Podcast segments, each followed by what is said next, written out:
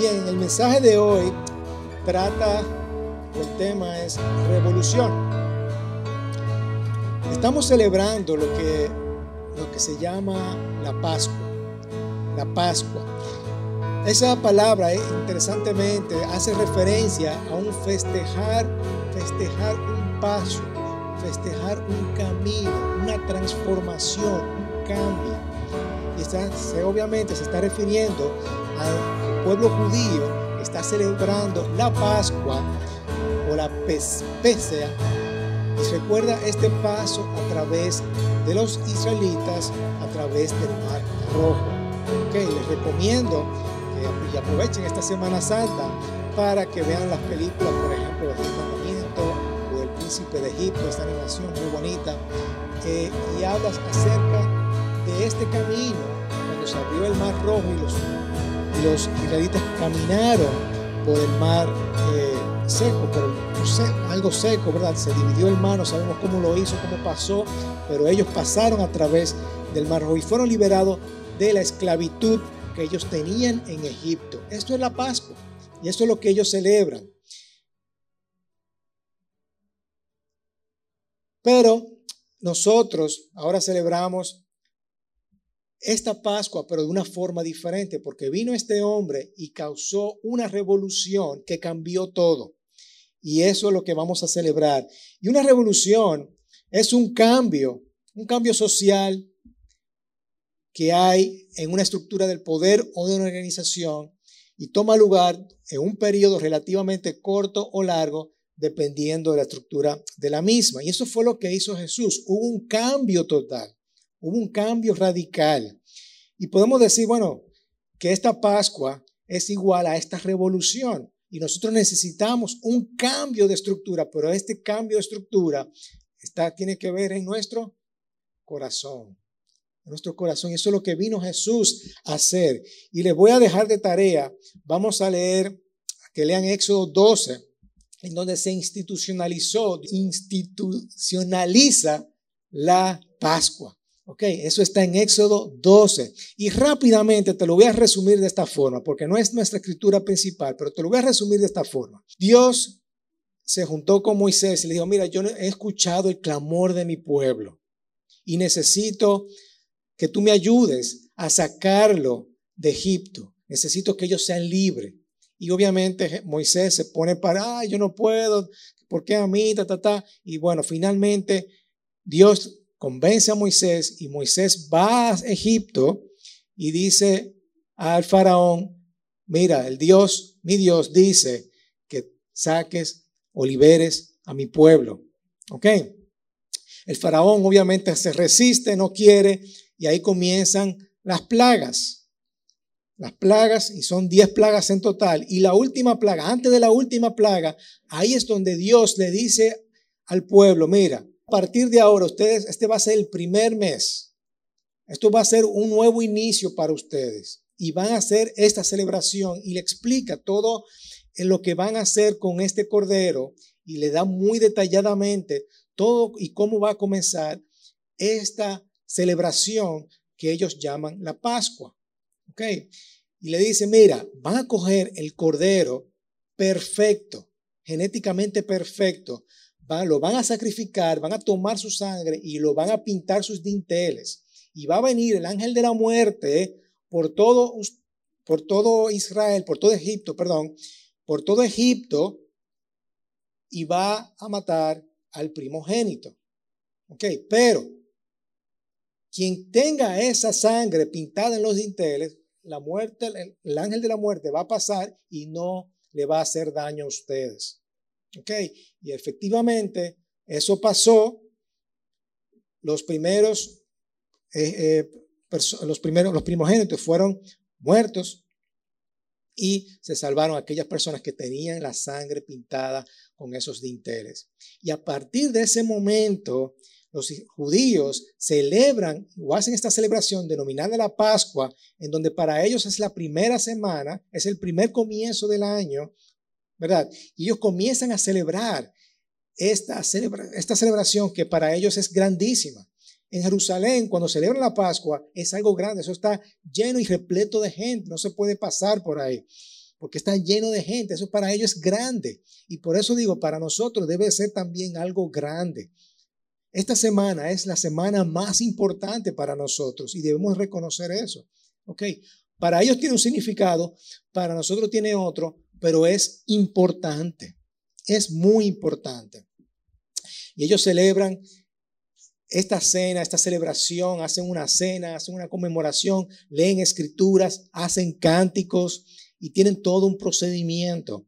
Y a partir de ese momento lo han hecho. Para nosotros, nuestra lectura en el día de hoy, vamos a ver cómo Jesús toma esta cena con sus discípulos y le da un cambio radical, le da un cambio y le da otro significado. Y tenemos que entender un poquito acerca de esta cultura judía. Ellos han sido un pueblo que no han tenido mucha libertad a través de los años. ha sido un pueblo que ha sido, eh, eh, que ha sido eh, oprimido por mucho tiempo. La autonomía del pueblo judío se puede, es muy corta. Ellos han estado oprimidos por otros pueblos, pero sin embargo, ellos han tomado este espacio para celebrar esa Pascua. Es como si, imagínense que nosotros tuviéramos bajo el dominio de otra nación y nosotros, ok, estamos aquí juntos celebrando, qué sé yo, la independencia. Vamos a celebrar la independencia, la independencia dominicana. Porque a pesar de que tenemos otra persona que está por encima de nosotros, nosotros creemos en nuestra libertad, creemos en nuestra independencia, pero tiene que ser bien calladito, ¿ok? Estamos celebrando la independencia calladito, porque vamos a tener nuestra libertad. Así mismo se sentía el pueblo judío. Estaban siendo oprimidos por otras naciones, pero esa celebración la tenía que hacer bien calladito porque quería, otras personas no creían en eso y, eso le han pasado en eso, pero ellos están creyendo que una persona va a venir, un Mesías va a venir y va a derrocar y los va a liberar de, de una vez por todas. Ellos esperan esperan esperan hasta que en la época de Jesús ellos están bajo el dominio de los romanos y ellos están esperando ese Mesías. Y este Mesías, Jesucristo, que ha venido con este poder, no, pero este debe ser el Mesías que hemos estado esperando y va a derrocar al pueblo romano. Va a haber una revolución, ¿verdad? Eso es lo que los discípulos mismos estaban esperando. Y obviamente, en la, esta, lo que conocemos como la entrada triunfal de Jesús, están levantando las palmas, porque ese era el símbolo, es como nosotros, qué sé yo, la bandera dominicana. Eh. Así mismo tenían las palmas, que era su símbolo levantando las palmas, está entrando este Señor que yo he escuchado, yo he escuchado que ha levantado un muerto, eso fue antes de, eh, han escuchado que habían eh, eh, resucitado a Lázaro, no, pero ese Señor ha resucitado muerto, Él ha levantado a los enfermos, ha recuperado a los, ha levantado a los cojos, recuperado la vista de los ciegos. No, este Señor debe ser el Mesías que va a derrocar a los romanos. Y por eso ellos están con las palmas. ¡Eh! Este es el rey de reyes. ¡Uh, qué bueno! Alabado Dios. Este es, bendito sea el nombre, que viene el nombre del Señor, que vive Israel. ¡Uh! Ellos están pensando que Jesús va, se va a levantar, va a causar esta revolución y va a acabar con los romanos. Así que por eso Jesús fue radical en muchas de sus enseñanzas, rompió paradigmas de su tradición. Sus discípulos lo cuestionaron. Muchos no entendieron lo que estaba haciendo. Los mismos discípulos, ¿qué es lo que está haciendo este hombre? No se dieron cuenta de que Jesús había comenzado una revolución, pero no la clase de revolución que ellos estaban esperando. Ellos estaban esperando una revolución con armas, derrocar al pueblo romano. Eso es lo que ellos estaban esperando. Y Jesús, al final de esta santa cena, le dice, ustedes están entendiendo lo que yo estoy diciendo. Ustedes entienden lo que yo acabo de hacer por ustedes. Y la pregunta es, ¿cómo esta revolución que hizo Jesús afecta a cada una de nuestras vidas? Así que ahí vamos a leer la palabra, la, escritura principal, que es Juan 13, capítulo 1. Aquí es donde Jesús va a tener esta cena con los discípulos. Él le dice, óyeme, qué bueno que voy a tener esta comunión con ustedes. Qué bueno, he, he estado esperando este tiempo con ustedes. Y dice así, antes de la fiesta de la Pascua, sabiendo Jesús que su hora había llegado para pasar de este mundo al Padre, ya él sabía que su muerte ah, iba a llegar, iba a estar con el Padre, habiendo amado a los suyos, esto es importante porque Juan le dice la razón por la cual Jesús está haciendo lo que está haciendo. Él dice, habiendo amado a los suyos, esa es la razón. Y Juan cada vez, él explica el por qué Jesús hace eso. Porque Jesús nos ama. Jesús te ama. ¿Quién cree eso? Amén. Jesús te ama. Él, por eso es que está haciendo eso. Él va a morir porque Él te ama. Recuerda eso. Él siempre había amado a sus seguidores que estaban en el mundo y lo amó hasta el fin, ¿verdad? Y durante la cena, como ya el diablo había puesto en el corazón de Judas Iscariote, hijo de Simón, el que lo entregaran, Jesús, sabiendo que el Padre había puesto todas las cosas en sus manos, eso habla de la identidad de Jesús, Jesús sabía quién era y que Dios había salido y Dios volvía y a Dios volvía, él sabía lo que él, a qué vino, sabía quién era Jesús, sabía cuál era su identidad, se levantó de la cena y se quitó el manto y tomando una toalla se la ciñó.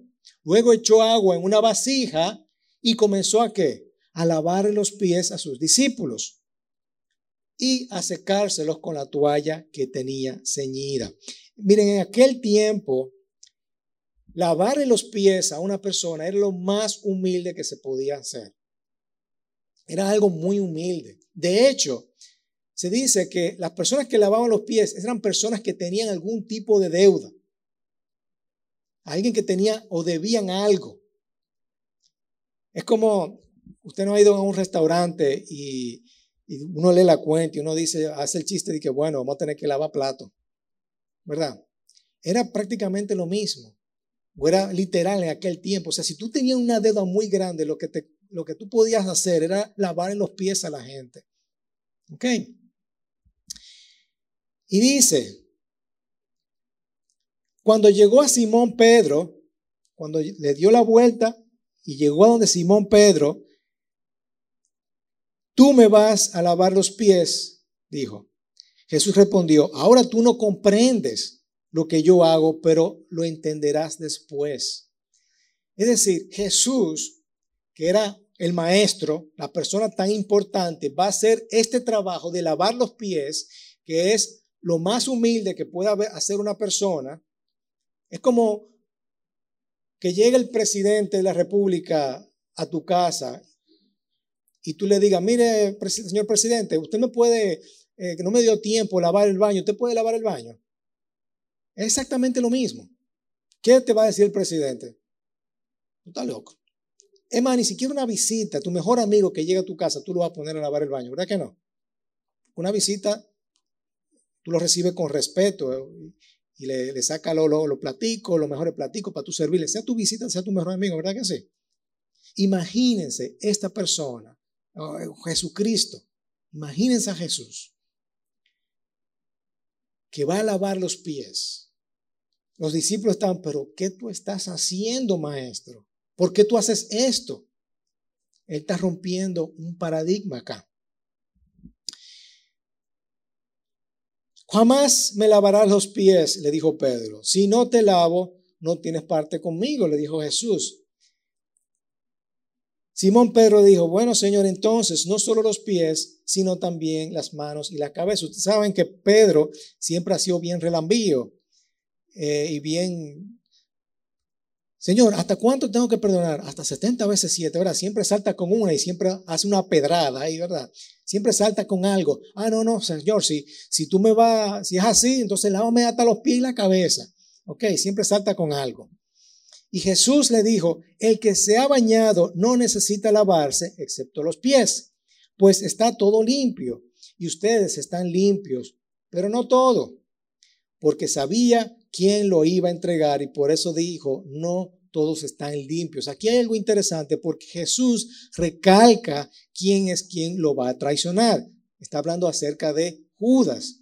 Jesús se siente muy molesto, se siente triste de que una persona, uno de sus doce, lo iba a traicionar. Yo no sé si en algún momento ustedes se han sentido traicionados, lo han traicionado. Alguien que ha hablado mal de ti, alguien que, que, te ha dejado, alguien que te ha dejado de apoyar.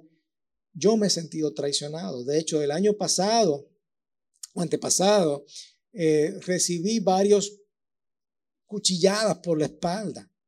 Yo no sé ustedes, pero yo me sentí muy, muy mal y me imagino cómo Jesús se sentía siendo traicionado. Y él recalca eso, hay alguien que me va a traicionar, hay alguien que me va a, dar la espalda. Entonces cuando acabó de levantar, de lavar los pies, tomó su manto y sentándose a la mesa otra vez, y él le preguntó, esta es la pregunta importante, ¿saben lo que he hecho? ¿Saben lo que yo acabo de hacer? Ustedes entienden lo que yo acabo de hacer. Y obviamente ellos estaban en el aire. Ellos no entendían nada. Un pito, ¿qué es lo que está haciendo Jesús? ¿Por qué hizo esto? El hombre más importante lava los pies, que es un trabajo bien humilde. ¿Qué es lo que está hablando Jesucristo? Ustedes me llaman maestro y señor y tienen razón porque lo soy. Pues si yo, que yo soy el maestro, les lavo los pies a ustedes, ustedes también deben lavar los pies a los demás. Ustedes deben hacer lo mismo, porque yo estoy haciendo esto como un ejemplo. Le estoy dando el ejemplo para que ustedes también lo hagan. Jesús, obviamente, es nuestro ejemplo. Él nos está dando el ejemplo y siempre lo será. Y no está hablando acerca del líder servidor. Esta es una de las escrituras que uno que más me gusta porque me enseña a ser un líder servidor. Cambia todo lo, lo paradigmas lo radical que es un líder. A mí me encantaría que todos los líderes de todas las naciones pudieran escuchar estas escrituras y obviamente ponerla en práctica. Si ellos ponen esta escritura en práctica, las cosas serían diferentes. Cualquier líder, incluyéndome a mí como padre de familia, a mí como esposo, a mí como eh, padre de mis hijos, ¿verdad? Esta escritura es sumamente importante, muy importante. Y aquí es con donde comienza esta revolución, el cambio, este cambio social de estructura, este cambio social de poder, aquí es donde comienza. Jesús como maestro le lava los pies y nos da el ejemplo. Ahora ustedes hagan lo mismo. Hagan lo mismo. En verdad les digo que un siervo no es mayor que su Señor, ni un enviado es mayor que el que lo envió. Si saben esto, serán que felices si lo practican. Si entienden estas cosas, háganla, porque Dios lo va a bendecir. Bienaventurado tú vas a ser. Hay una consecuencia, que si yo hago esto, si yo soy un líder, un maestro, y hago el trabajo que le, que, es, le pertenece a un siervo, Jesús me va a bendecir. ¿Sí o no? Vamos a ser bendecidos. Y no hablo de todos ustedes, otra vez vuelve con Judas. Yo conozco a lo que he escogido, pero es para que se cumpla la escritura. El que coma mi pan ha levantado contra mí su talón. Se lo digo desde ahora, antes de que pase, para que cuando suceda crean que yo soy. Cuando yo le moje ese pan y se lo dé a esa persona, ustedes sepan quién soy yo. En verdad les digo que el que recibe al que yo envié, me recibe a mí. El que me recibe a mí, recibe a aquel que me envió. Sí, tenemos que recibir a Jesús. Jesús es el único camino que nos lleva al Padre. ¿Cierto? Habiendo dicho esto, se angustió en espíritu. Se angustió y, y testificó y dijo, en verdad les digo que uno de ustedes me va a entregar. Una vez más, Jesús aquí está angustiado.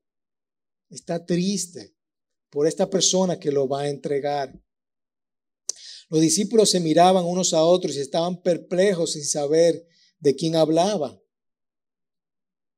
sea, además de, me imagino en este momento los discípulos no sabían lo que estaban de, que, de lo que Jesús estaba hablando. Jesús agarra y lava los pies a sus discípulos. Jesús está haciendo toda esta locura. Yo no entiendo lo que están haciendo sus discípulos. Yo me, imagino cómo se sentían los discípulos en ese momento. Y uno de sus discípulos, el que Jesús amaba, estaba a la mesa reclinado en el pecho de Jesús. Yo siempre me pregunto, ¿cómo así reclinado en el pecho de Jesús? Pero vamos a explicar eso ahora. Pero eso Simón Pedro le hizo señas. Hey, mira, hey, tú, dinos, ¿de quién habla? Entonces él, recostándose de nuevo, o se acercó a Jesús, como en otras versiones dice, se le acercó a Jesús y dice, hey, ¿quién es? ¿quién es que nos va a traicionar? Entonces Jesús respondió, es aquel a quien yo dé el pedazo de pan que voy a mojar y después de mojar el pedazo de pan, lo tomó y se lo dio a Judas. Es decir, él hizo esto, agarró el pedacito de pan, lo mojó y se lo dio a Judas. Dicen que es su mala educación, pero para para, para los que me critican, ¿verdad? Ah, no, que tú mojas el pan en la leche o en el café, ¿verdad? Jesús lo hizo. ok, un chiste malo. Y después de comer el pan, Satanás entró en él. Otras versiones dice que, que ya eh, Judas tomó como la decisión. Ahí fue donde Judas como recapacitó y dijo, ok, ya este es el momento. Lo que vas a hacer, hazlo pronto. Pero ninguno de los que estaban sentados a la mesa entendió, todavía estaban, ¿qué es lo que está pasando? ¿Qué está sucediendo aquí? Porque algunos pensaban, como Judas tenía las bolsas de dinero, Jesús le decía, compre lo que necesitamos para la fiesta o que diera algo a los pobres. Y Judas, después de recibir el bocado, salió inmediatamente y ya era de noche. Ok, esa es la escritura que vamos a ver en el día de hoy. La pregunta es, lo mismo que dijo Jesús, o se preguntó Jesús, ¿entienden lo que acabo de hacer? ¿Ustedes entienden lo que acabo de hacer? Y cómo esta nueva revolución afecta nuestras vidas, cómo esto afecta a cada uno de nosotros. Antes de eso, yo quiero explicar un poquito de lo que estaba sucediendo acá, en esta, en esta cena. La imagen que yo siempre he tenido de la Santa Cena ha sido la imagen, eh, esta imagen. Ustedes han visto esta imagen, ¿verdad? ¿Quién pintó eso? Da Vinci. Y eso es lo que, eso es como lo más común, es como la, la, imagen que yo tengo de la Santa Cena. Pero interesantemente, esa, esa imagen está, hay muchas cosas que están erróneas en esta imagen. Hay un libro, por cierto, una película llamada El Código da Vinci. Espero que no lo vean porque es ficción y tiene muchas cosas alocadas eh, sobre esta imagen y describe muchas cosas, pero a lo que me refiero es que vamos a ver algunas cosas. Primero es que aquí toda esta gente son un reco viejo. Los discípulos no eran viejos. Jesús tenía 33 años y, lo, y él, él y quizás Pedro eran los más adultos porque fueron los únicos dos que pagaron impuestos. Pedro era el que tenía un negocio. Ok. Juan trabajaba para su padre y Juan era uno de los, de los menores. Otra cosa, Jesús está sentado en el medio. ¿Eh? Y Jesús, creo, por lo que voy a explicar, Jesús no estaba sentado en el medio. Y no solamente Da Vinci, habían otros pintores que también ponían a Jesús en el medio, eran todito viejos, ¿verdad? En su diferente época, más o menos, la mayoría captan lo mismo. pero la más, la más común y la más, como más vista es eh, eh, el código eh, esta de Da Vinci. otra cosa que está mal es que están sentados en una mesa. En aquel tiempo no se sentaba en una mesa. Ellos utilizaban otra forma que usaban los romanos y los griegos, que se llaman, se me fue el nombre, pero era tria, el triaclium, algo así. Bueno, era, esta, era algo como esto. Era un comedor tradicional romano, donde se recostaban y celebraban sus banquetes. Voy a pedir eh, el favor de, Manuel, Gerson, Reiby, eh, Carlos, vengan por aquí, por favor.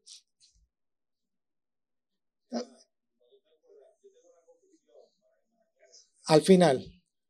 Ok, entonces, suponiendo, vamos a tener este setting, ¿verdad? Que está, que está así, está U aquí.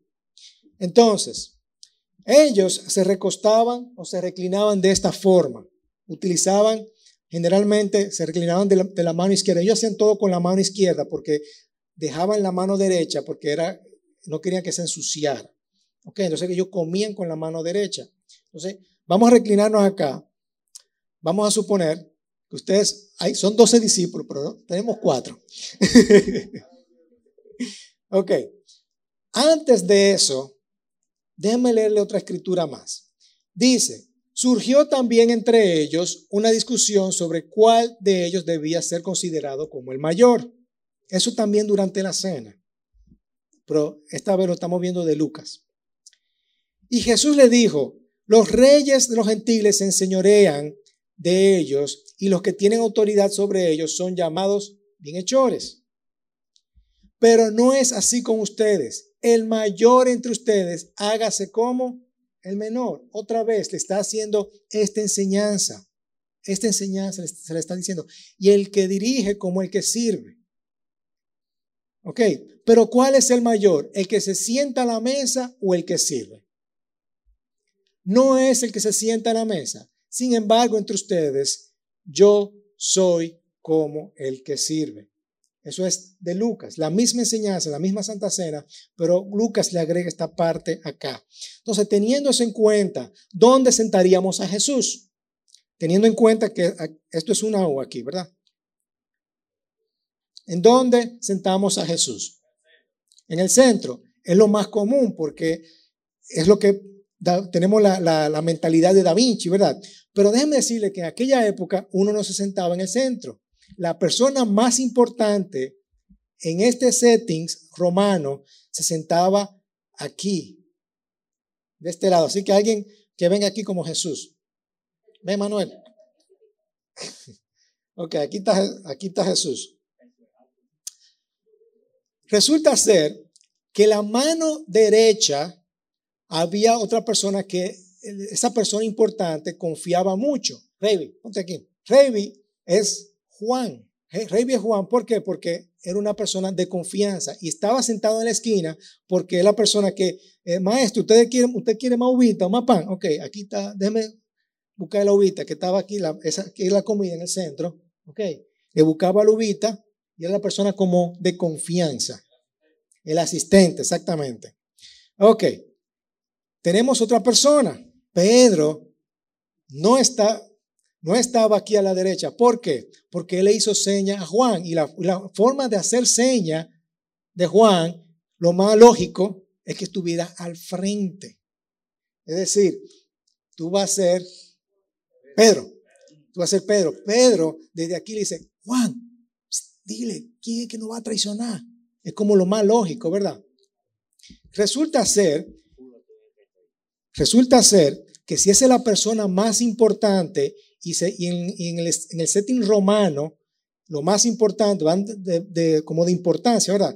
Importante, importante, importante, importante, menos importante, menos importante, menos importante, hasta llegar hasta el final. Y Pedro estaba aquí como el menos importante, y era el menos importante también, porque por acá estaba la puerta, y si necesitaban algo, era, él lo iba a buscar, y si había que, había que lavar los pies, era el que lavaba los pies, era el menos importante. Y Pedro estaba aquí en un lado menos importante. ¿Quién estaba aquí a la izquierda? Adivinen. Judas. ¿Tú eres Judas? ok. Entonces, por eso ellos están discutiendo cuál es el más importante, Señor. ¿Cuál es el más importante? Y, por eso Jesús le dice, el más importante es el que sirve. En mi reino es el que sirve, el más importante. Y Pedro estaba aquí. Imagínense cómo se, cómo se debió haber sentido Pedro. Teniendo el lugar menos importante de la mesa. Y Judas, eh, eh, Jesús, ellos se recostaban, aquí, bueno, como todos, toditos son grandes, todos mis discípulos son grandes, pero ellos se recostaban de esta forma acá, ¿verdad? Con la mano izquierda, aquí. Y por eso cuando dice, no, que Juan se recostó, sobre Jesús, tiene como más sentido, ¿verdad? Jesús, ¿quién que no va a traicionar? ¿Ok? Por eso tiene más sentido eso. No es una mesa, sino están, ellos están recostados. Y, eso, esa es la forma como ellos estaban tomando. Exactamente. Cuando él mojó el pan, ¿qué fue lo que hizo? Mojó el pan y se lo dio a Judas, que estaba a su lado. Gracias. Un aplauso, un aplauso. Recapitulando, aquí tengo una imagen. Aquí si lo viéramos de esta perspectiva, ¿verdad? Aquí está Juan, Jesús, y al frente está Pedro, y, aquí hay otra. Tiene como sentido que Pedro tuviera al frente diciendo, hey, ¿quién es que lo va a traicionar? Ok. Esto es lo que Jesús estaba cambiando este paradigma, estaba cambiando esta forma de pensar, estaba eh, dando esta enseñanza, estaba dando una enseñanza a estos discípulos diciéndole, óyeme, yo voy a causar una revolución, pero mi revolución es diferente. El más grande, hágase el más chiquito, como el que sirve. Voy a cambiar todo. ¿Ustedes creen que ahora vamos a, ir a derrocar a los romanos? No, eso no es así. Hay algo más grande que derrocar. Hay algo más grande que derrocar. Y voy a comenzar por ahí, número uno. Hay un problema en el mundo y es el pecado. El enemigo no son los romanos, no es el gobierno, no es el jefe, no es eh, los líderes del mundo. El pecado más grande, perdón, el enemigo más grande la revolución comienza entendiendo que hay un enemigo y se llama el pecado. ¿Verdad? Y Jesús nos ofrece una libertad que rompe las ataduras del pecado y nos ayuda a estar una vez más con nuestro Dios. Amén. Esa es la primera, lo primero que Jesús vino a derrocar. Esa fue la revolución que vino a hacer Jesús, a derrocar el pecado que hay en mí el pecado que hay en, cada uno de nosotros, la vergüenza, la culpa, el poder del pecado que hay en nosotros. Y ese pecado, señores, nos hace huir de Dios. Nos hace huir de Dios. Cada vez que nosotros hacemos algo mal, ¿qué hacemos? Nos alejamos de Dios y no queremos volver a Dios o nos da vergüenza volver a Dios. Pero Jesús vino y dice, no, yo estoy aquí para ti. Yo como maestro me hago siervo por ti y muero por ti, para que tú ya no tengas vergüenza, no tengas culpa y tú puedas libremente decir, Señor, perdóname. Señor, perdóname, quiero volver a ti. Ok, también habla de redención y de obediencia. La revolución comienza cuando hay redención. Yo me rindo delante de Jesús, como Jesús estaba en el, huerto de Hexemaní. Señor, que no se haga mi voluntad, sino que se haga la tuya. Ok, él estaba rindiéndose ante Dios. Y eso es lo que tenemos que hacer. Tenemos que rendirnos delante de Dios, Señor. Ahorita cantamos, yo me rindo. Yo me rindo, Señor. Yo me rindo a ti. Yo quiero controlar mi pecado, pero yo nunca voy a poder. Yo siempre digo, ok, no voy a pecar más, pero no soy yo. El Señor es que me va a ayudar. El Señor es que me va a ayudar. No voy a hacer lo que tú dices, sino, no voy a hacer lo que yo digo, sino lo que tú dices, ¿verdad? Sin embargo, somos rebeldes. Somos rebeldes. Tres, Hay una revolución con una nueva forma de amar. Una nueva forma de amar y es una nueva forma de amar, de amor incondicional que hemos hablado.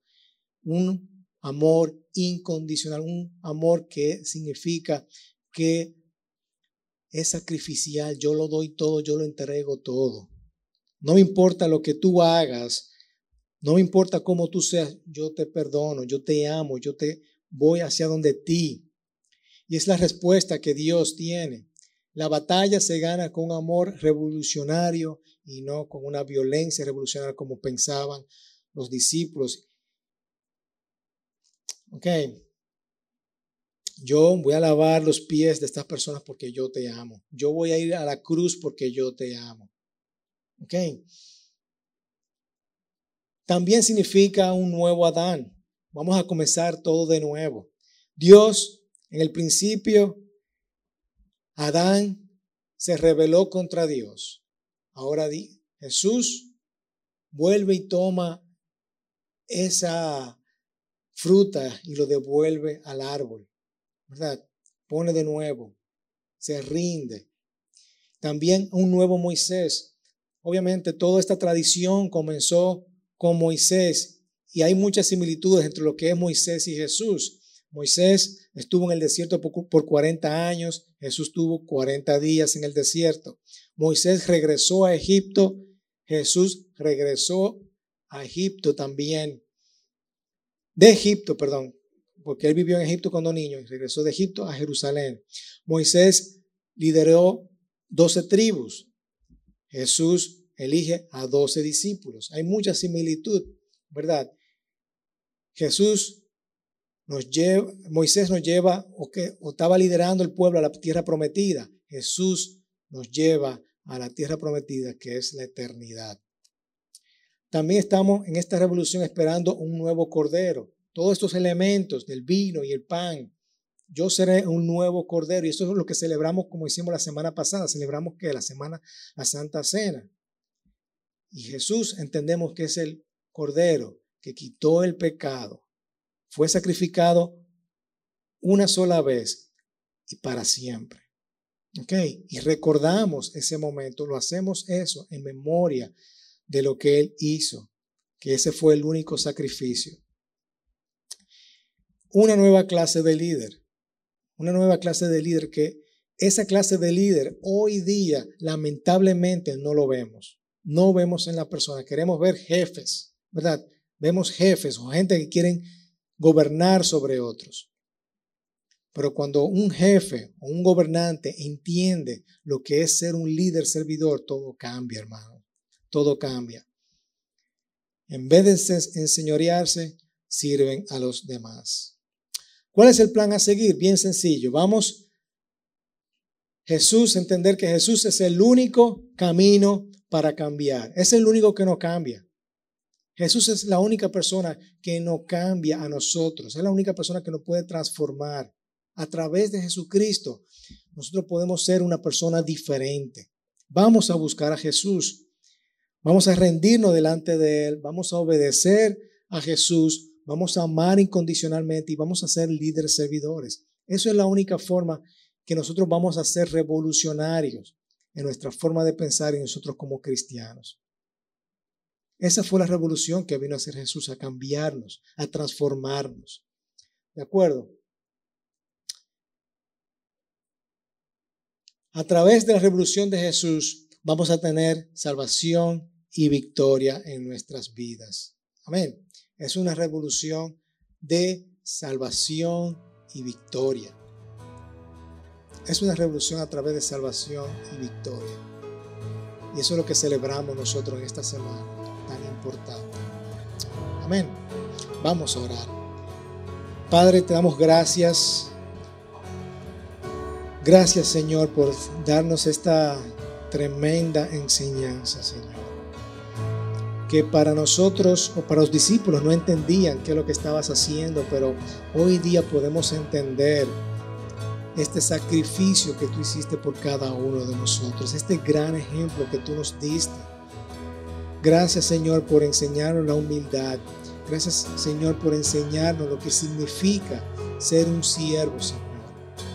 Gracias, Padre, porque tu amor que recibimos, Señor, nosotros lo podemos dar a otros, Señor. Gracias por ayudarnos a entender lo que significa este amor incondicional. Padre, en esta mañana nosotros nos rendimos delante de ti, Padre. Exponemos cualquier pecado que hemos hecho y decimos, Señor, perdónanos. Nos arrepentimos, Señor, y queremos ser obedientes a tu palabra. Ayúdanos, Padre, porque sabemos que el fin del pecado en nuestras vidas es a través de ti y contigo, Señor. Si hemos pecado, lo rendimos delante de ti, Señor. Rendimos ese pecado. Queremos servirte cada día de nuestra vida, Señor. Y este es el mejor momento para iniciar en esta semana, Padre Santo. En el nombre poderoso de Cristo Jesús. Amén yang.